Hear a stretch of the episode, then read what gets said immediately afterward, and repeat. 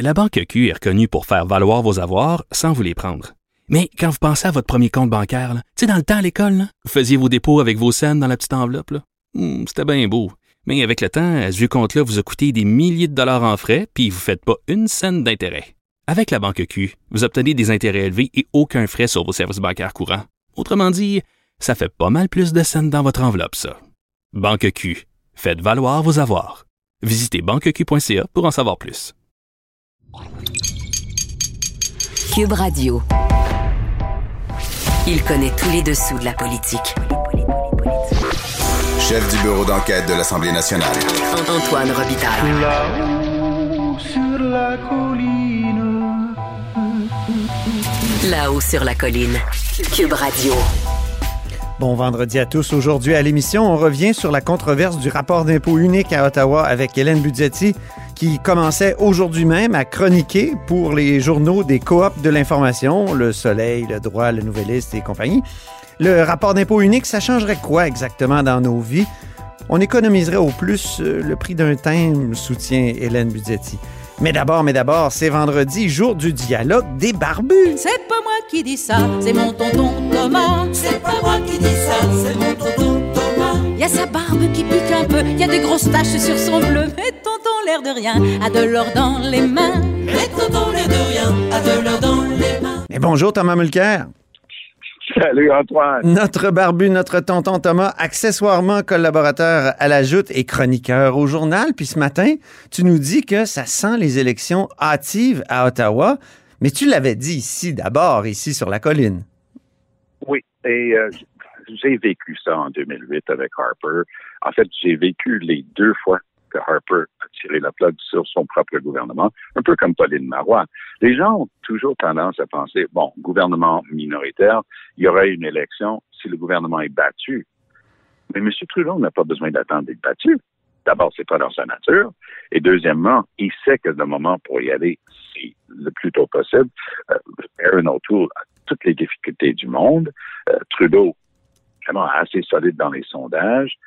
Ce que le les conservateurs sont en train de perdre est en train d'aller du côté du NPD d'une manière très intéressante dont on peut parler. Il coche les cases des promesses non tenues comme euh, des armes à feu, puis une politique linguistique, juste pour qu'il puisse dire en élection qu'il a fait. Hey, il a oublié les 2 milliards d'arbres. oui, il ne les a pas encore commencé, mais il va le faire. Là. Okay. Sûr, sûr, il promet qu'il va le faire. Puis il a 27 milliards de dollars de disponibles pour les autobus électriques pour les villes, c'est extraordinaire. Ouais. Donc ça aussi, c'est une autre case d'une promesse non tenue, c'est-à-dire de respecter les obligations du Canada au terme de l'accord de Paris. Tout ça pour dire que ça sent justement le gars qui est en train de trouver un prétexte pour lancer. Harper, en 2008, il a dit, ah, le Parlement est devenu ingouvernable. Allô? On était le mois d'août, le Parlement ne siégeait pas. Mais c'était très clair que M. Harper voulait une élection et il voulait surtout faire son élection quand euh, Stéphane Dion était encore là. Il ne voulait pas donner la chance aux libéraux de le changer. Donc voilà, euh, il tire la plug en 2008.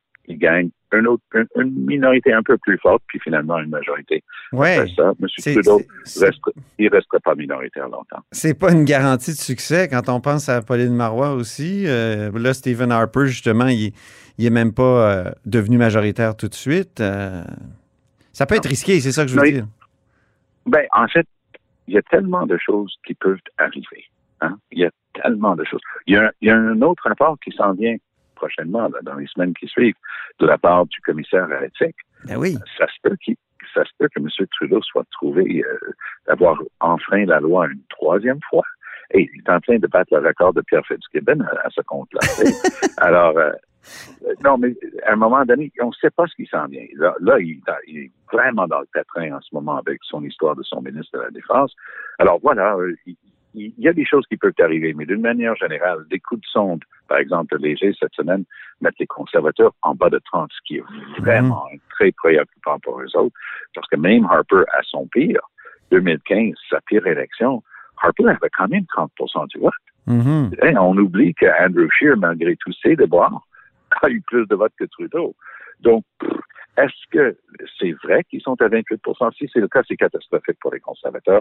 Puis le problème va être autour, puis très bientôt, il va y avoir une mouvance, puis Trudeau veut y aller contre oui. avant que O'Toole puisse s'améliorer ou que les conservateurs puissent euh, aller cogner à la porte de Peter McKay pour dire est-ce que ça ne tente pas de revenir? Est-ce que ça me fait penser, euh, Tom, est-ce qu'on devrait avoir des vraies élections à date fixe? Parce que, comme le dit le, le constitutionnaliste Marc Chevrier de, l'UCAM, on n'a pas des élections à date fixe au Québec et au Canada, on a des élections à date molle. Parce que on peut, le, Oui, le gouvernement oui, a quand même encore cette possibilité de dissoudre le. Parlement quand il veut. Mais Dans ça serait. Ouais. c'est dans notre système constitutionnel, constitutionnel, c'est impossible.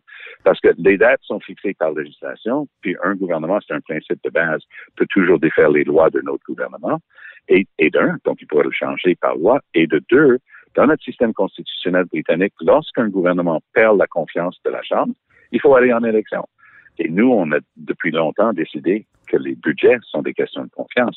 Alors, attache ta, ta, ta tuque avec la broche.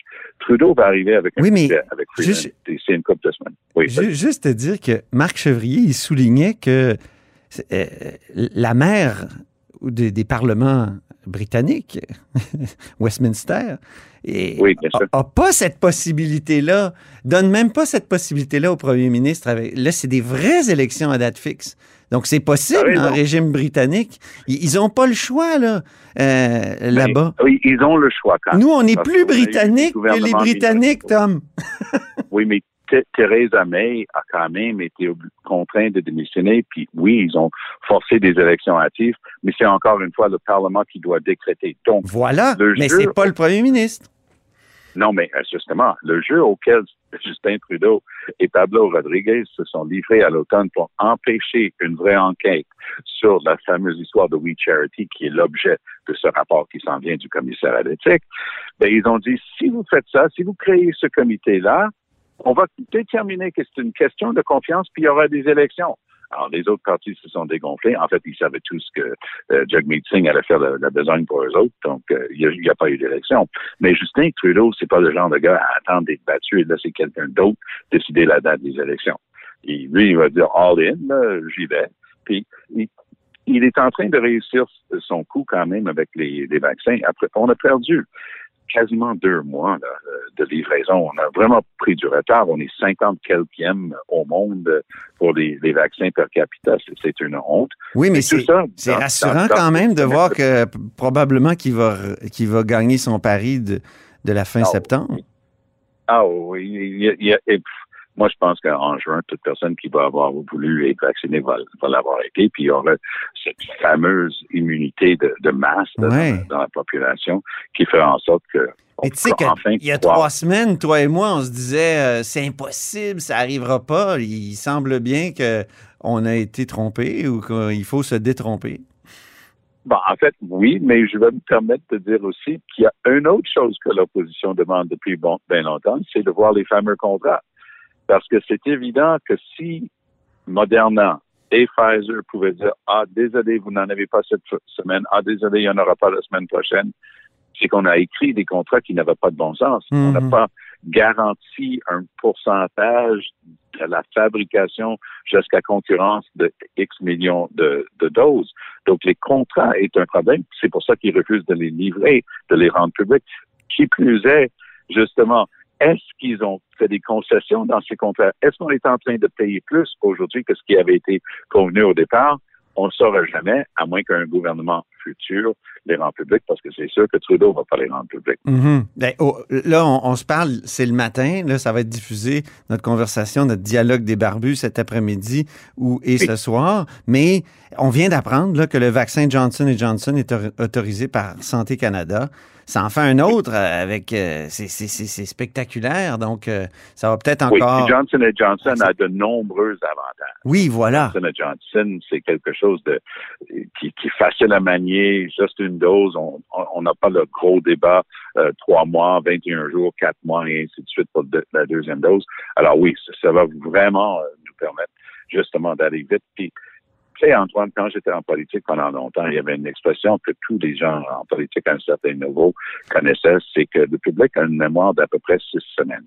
Oui. C'est-à-dire qu'une très mauvaise nouvelle, là, dans l'esprit du public, ça dure pas une éternité. Mhm. Alors, ça, c'est, pénible de voir les conservateurs continuer de- de- d'essayer de marteler les délais Pfizer et Moderna, tandis que AstraZeneca est là et maintenant euh, Johnson Johnson. Et dans, dans, dans trois semaines, quatre semaines, quand la plupart des gens commencent à être vaccinés, c'est la garde. Parle-nous d'autres choses, là, mais c'est- de la, la vieille histoire. Ça. va mettre un budget sur la table qui va être téméraire. Il va dépenser des centaines de milliards de déficit encore au cours des prochaines années. C'est ça qu'il va annoncer. Et il va mettre au défi les conservateurs de voter contre parce que la question de l'urne, la question qui va motiver l'électeur selon les libéraux, c'est de savoir est-ce que vous voulez un gouvernement qui s'est occupé de vous? On a mis des centaines de milliards sur la table pour aider votre famille. Tout le monde, il y a des millions de Canadiens qui avaient perdu leur job du jour au lendemain. On était là pour vous aider. Est-ce que vous voulez un gouvernement comme ça ou est-ce que vous voulez retourner à l'austérité Stephen Harper euh, avec euh, autour? Puis la réponse va être très claire, à mon point de vue. Oui, oui. Le, le harcèlement dans les services militaires, qui dit vrai, Tom? Gros dossier. Est-ce que c'est le ministre ou c'est. c'est euh, Moi, je, je- faisais très, très, très attention dans ce dossier-là parce qu'on avait un ombudsman qui disait qu'il lui avait dit. Mais est-ce qu'il y avait suffisamment de détails? Est-ce qu'il y avait ce il y a une expression en anglais, un smoking gun. Est-ce qu'on a trouvé euh, l'arme de poing d'où sort un petit peu de fumée pour prouver que ça c'est, Mm. ça c'est véridique? Et ce que j'ai trouvé qu'aujourd'hui, le Globe and Mail, euh, surtout toujours sous la, plume de, de Libertium, euh, qui est de la presse canadienne, il y a un article euh, vraiment très clair qui confirme, c'est quelqu'un dans le staff, donc quelqu'un de très haut niveau dans le gouvernement, le ministre de la Défense, Arjit Sajjan, qui confirme qu'il a bien reçu les documents parce qu'elle pose la question. Et sans le nommer, elle dit, est-ce que vous avez soulevé avec le conseil privé ce cas d'un- d'un- d'une personne nommée par con- euh, ordre en conseil, un Mm. décret du gouvernement? Donc, ça, c'est le gouverneur en conseil, pour reprendre les termes d'Ottawa, qui nomme le chef de la, de la Défense nationale. Donc, c'est évident qu'il savait. Et ce qui était futé, c'est que quand il a témoigné, il a juste dit, ah, j'étais aussi surpris que tout le monde. Ouais, mais ça veut pas dire que tu ne le savais pas. C'est une, une réponse savamment construite pour Voilà. pas mentir. Mais donc, j'ai l'impression, et euh, encore une fois, on va voir si le temps nous donne raison, mais j'ai l'impression que le ministre de la Défense nationale va être démis de ses fonctions très prochainement parce que M. Trudeau ne peut pas se permettre que ça vienne coller à lui. C'est une de ses signatures comme politicien de dire qu'il va agir toujours euh, avec célérité et, d'une manière concluante s'il y a des allégations de harcèlement sexuel euh, ou d'inconduite sexuelle, peu importe. Et euh, je pense que M. Trudeau n'a d'autre choix que de lui demander de, de quitter ses fonctions. On t'imagine en chambre réclamer la démission du ministre. Je sais pas pourquoi. moi, j'ai l'impression que M. Trudeau. euh, T'étais va- bon là-dedans, Il y, a, il y a un petit peu, il y a un petit peu de ça qui va coller à lui. Oui. Ah, Parce que la, la question devient après, mais, mais votre ministère, parce que le, le bureau du conseil privé, c'est le ministère du premier ministre. Et la réponse va être, mais vous saviez. Vous Ouais. étiez au courant, vous avez ça. été mis au courant. Alors, à suivre, mais je crois qu'on on vient, on va changer prochainement du ministre, de ministre de la Défense. Merci beaucoup pour ce dialogue des barbus, Thomas Mulcair. Allez, Antoine. Salut, à la semaine prochaine. Vous vous en doutiez, mais vous êtes à l'écoute de là-haut sur la colline.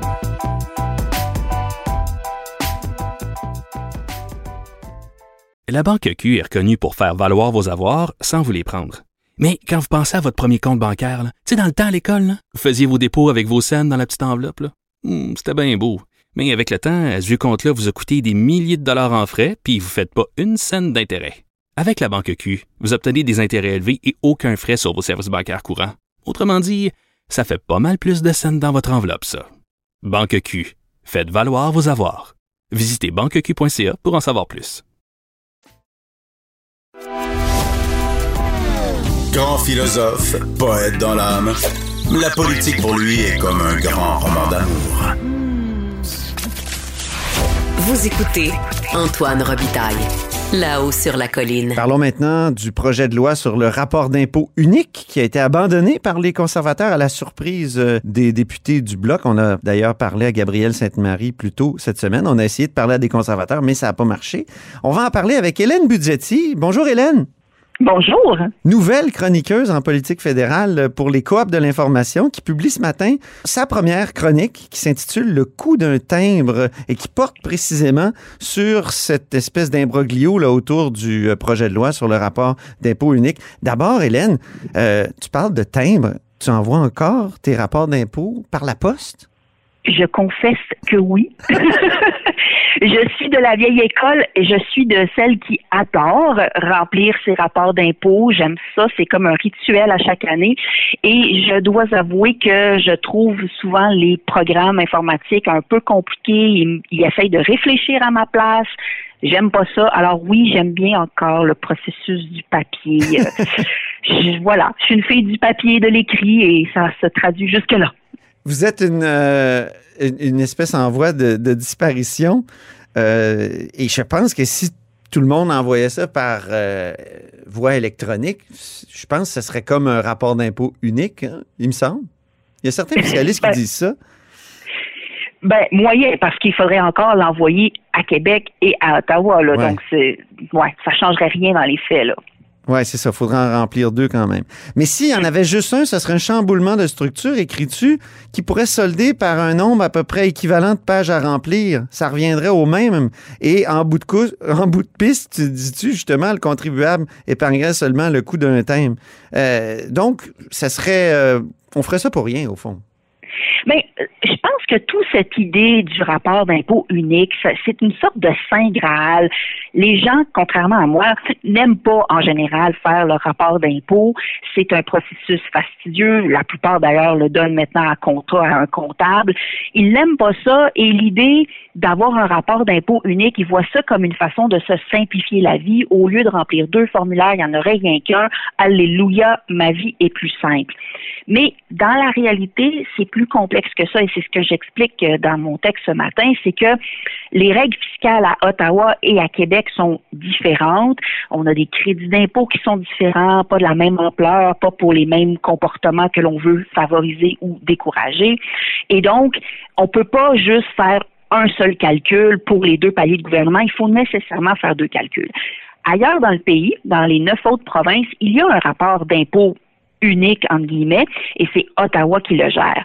Mais quand on va y regarder de plus près, on regarde le formulaire fiscal d'Ottawa, et, et, contrairement à celui qu'on remplit au Québec, il y a une annexe de plus pour calculer l'impôt provincial. Et cette annexe-là, là, ben, c'est la même affaire, la même longueur que nous, au Québec, le rapport d'impôt provincial. Mhm. Il fait trois ou quatre pages selon la province, auxquelles s'ajoutent euh, des grilles de calcul, des calculs pour des crédits quelconques, etc. Bref, inséré dans le rapport fédéral, dans le fond, c'est un rapport provincial. Et c'est ça que je veux dire par le prix d'un thème, c'est que même si on adoptait un rapport soi-disant unique, on aurait quand même un même nombre de pages à remplir, mais c'est juste qu'au lieu de l'envoyer à deux places différentes, on l'enverrait à un seul endroit. Mais on n'épargnerait pas sur le temps et les calculs, ça serait à peu près la même affaire. Mais, certains disent, euh, je pense que c'est l'IRAI, l'Institut de recherche sur l'autodétermination des peuples, qui a dit que euh, c'était quoi, 425 millions qu'on pourrait sauver avec euh, un seul rapport d'impôt? Oui, parce qu'il y a sûrement des dédoublements, parce que le fait qu'on ait deux séries de personnes qui regardent nos petits calculs, nos petites feuilles, ça, ça crée des, des dédoublements. Mais ce qu'il faut garder à l'esprit, c'est que ceux qui encaisseraient l'économie, c'est probablement le gouvernement fédéral, parce que c'est lui qui pourrait faire sans euh, les employés qui, qui l'utilisent en ce moment pour traiter la déclaration fédérale des Québécois. On parle d'à peu près 1000 personnes à Jonquière, à peu près 1500 personnes à Shawinigan. Alors, si on économise les employés, c'est Ottawa qui fera l'économie. Mm-hmm. Québec, lui, euh, aurait probablement des dépenses supplémentaires à faire parce que oui, OK, le monde qui l'a déjà pour traiter les déclarations provinciales pourrait sûrement s'occuper maintenant de la déclaration plus longue, mais il y aurait toute une nouvelle euh, euh, mission dont il devrait s'occuper, celle de la lutte à l'évasion fiscale à l'international. Ça, c'est Ottawa qui fait ça d'habitude. Ottawa qui obtient des données euh, des juridictions étrangères, d'autres pays avec lesquels on, a des ententes de partage de renseignements. Ottawa reçoit ça et quand Ottawa détecte de l'évasion fiscale, fait euh, émet un avis de cotisation et ensuite avertit la province qui envoie euh, Mhm. un avis elle aussi. Là, il faudrait que Québec se dote de ressources spécialisées pour faire ça, ce qu'il n'a pas en ce moment, et il pourrait pas nécessairement aller piger dans les emplois perdus à Jonquière et Shawinigan parce que ce sont pas le même type de personnes, ils n'ont pas cette compétence. Donc, économie à Ottawa, mais probablement plus de dépenses à Québec. C'est une demande quand même très politique. Euh, il y a un consensus de tous les partis à l'Assemblée nationale. François Legault l'a officiellement demandé à Justin Trudeau. J'imagine que c'est pour ça que c'est symbolique. C'est symboliquement très fort, cette demande-là. Ah oui, puis c'est comme je l'ai dit, je pense que c'est une demande populiste et je le dis pas euh, dans le sens péjoratif du terme, mais je pense qu'on sait que les citoyens disent ah ça serait plus simple et donc on leur fait cette demande, mais je, je serais très étonnée qu'un jour ça se matérialise parce que ça nécessiterait tellement de modifications de, des- systèmes, etc. Et à Ottawa, c'est ça qu'on dit. On dit, ben écoute, euh, rapport unique, bien sûr, mais dans tout le reste du pays, c'est nous qui nous en occupons, pas la province. Donc, Mhm. c'est ça la position de départ des libéraux de Justin Trudeau, en tout cas. Et ce qui nous amène évidemment aux conservateurs qui se disent ouverts à l'affaire, mais là, avec le nouveau chef Aaron O'Toole, euh, on sent un petit flottement par rapport à... Il est vire capot là-dessus, pour reprendre le terme que tu utilises. Ben, écoute, officiellement, ils disent que non. Euh, alors, oui, ils ont contribué à faire dérailler le projet de loi bloquiste plus tôt cette semaine. Euh, ils ont évoqué deux arguments, celui des emplois perdus. Donc, ils disent on veut avoir plus d'informations, on veut faire plus de recherches pour voir comment préserver ces emplois. Euh, et ça, c'est sûrement l'influence du, du nouveau lieutenant québécois de M. O'Toole, euh, Richard Martel, qui est un député du Saguenay Mm. et donc qui est très sensible là, à la question des pertes d'emploi. Pourtant, il y a des argument- bloquistes au Saguenay euh, Ben oui, exactement. Donc, eux, euh, ont réussi à rencontrer les syndicats puis ont rassuré les gens. Exact. la- le- en tout cas, c'est clairement pas un enjeu euh, qui fondamental ou en tout cas qui détermine le vote des Saguenayens parce que ils ont voté pour deux bloquistes dans deux des circonscriptions. Puis dans la troisième, oui, c'est mon Monsieur Martel qui a été élu, mais son plus proche rival, c'est un bloquiste. Mais rappelons-nous qu'à l'époque où le NPD avait encore plus de députés euh, au Québec. Euh, le, le NPD était en théorie pour le rapport d'impôt unique et il avait lui aussi viré sa veste parce que une de ses députées, Karine Trudel, qui était du Oui. Saguenay elle aussi, elle avait parlé au syndicat qui leur avait dit mais non, on va perdre trop d'emplois. Et on sait que le NPD, pour eux autres, l'emploi, c'est important. Et donc, ils avaient changé d'avis. Alors, la réalité du terrain tempère, en tout Mhm. cas, euh, les velléités des partis à Ottawa. Mais oui. L- Surtout que le Bloc dit que le syndicat de la fonction publique et parapublique du Québec est venu témoigner en comité pour dissiper les craintes sur les fameuses pertes d'emploi. Hum, J'ai pas entendu ce témoignage-là, je dois dire, mais il y a d'autres syndicats, euh, notamment de, de ceux des employés de l'Agence de revenus, qui sont beaucoup plus inquiets. Alors, Ouais. il y a plein de versions, puis en bout de piste, on le saura seulement si on tente l'initiative. Il y a quand même un peu de de- d'inconnu dans tout ça. Là. Mhm. Ben oui. Mais officiellement, les conservateurs se disent encore en faveur du rapport unique. Ils disent juste que, dans le fond, le projet de loi bloqué, c'était pas le bon. Je pense qu'aussi, faut garder à l'esprit, c'est que au Québec, les conservateurs essayent de faire des percées et là où ils veulent, veulent faire des percées, leur plus proche rival, c'est le bloc. Évidemment, ils sont en compétition pour les mêmes votes Ouais. ça leur tentait probablement pas de donner cette victoire-là aux bloquistes. Parce que si le projet de loi avait passé, là, euh, compte tenu qu'on est en situation minoritaire, bon, ça dépend quand aura lieu l'élection, mais il aurait pu aboutir euh, ce projet de loi-là parce que les libéraux font pas le poids.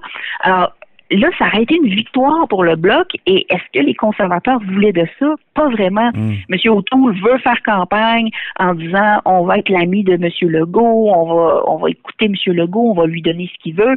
Et donc, on n'avait pas tellement envie de donner une victoire bloquiste, Ah oui. surtout en ce moment quand ça, tu sais, on, on parle d'autre chose. Parlons de Johnson et Johnson maintenant, qui, euh, dont, le- dont le vaccin a été accepté par Santé Canada.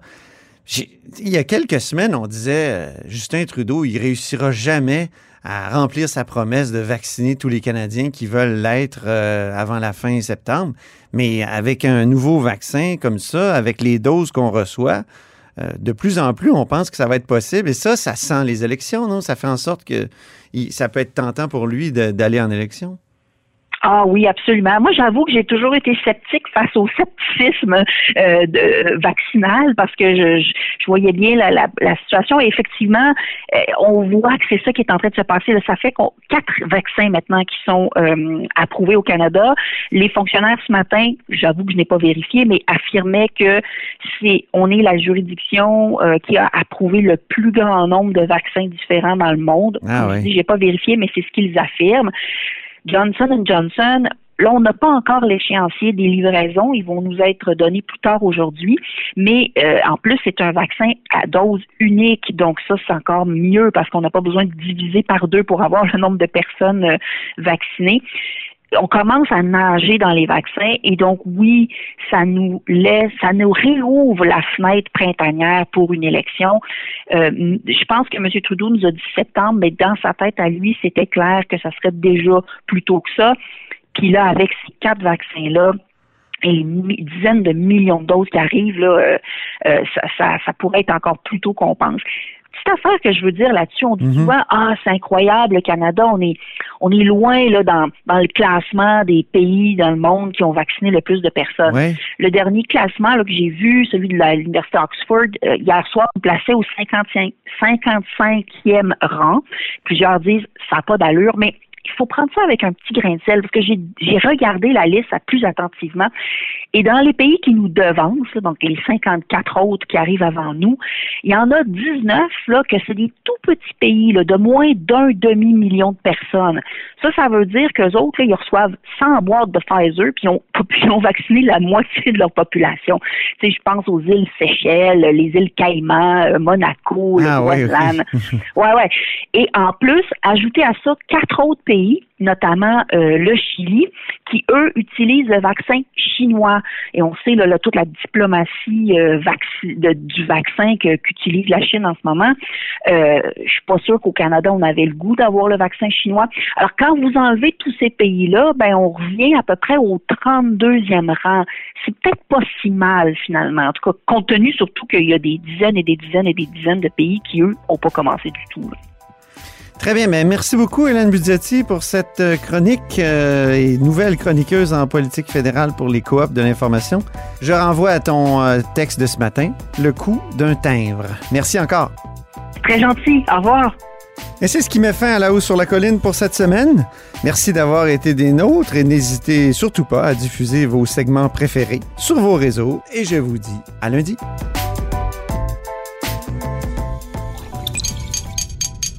Cube Radio.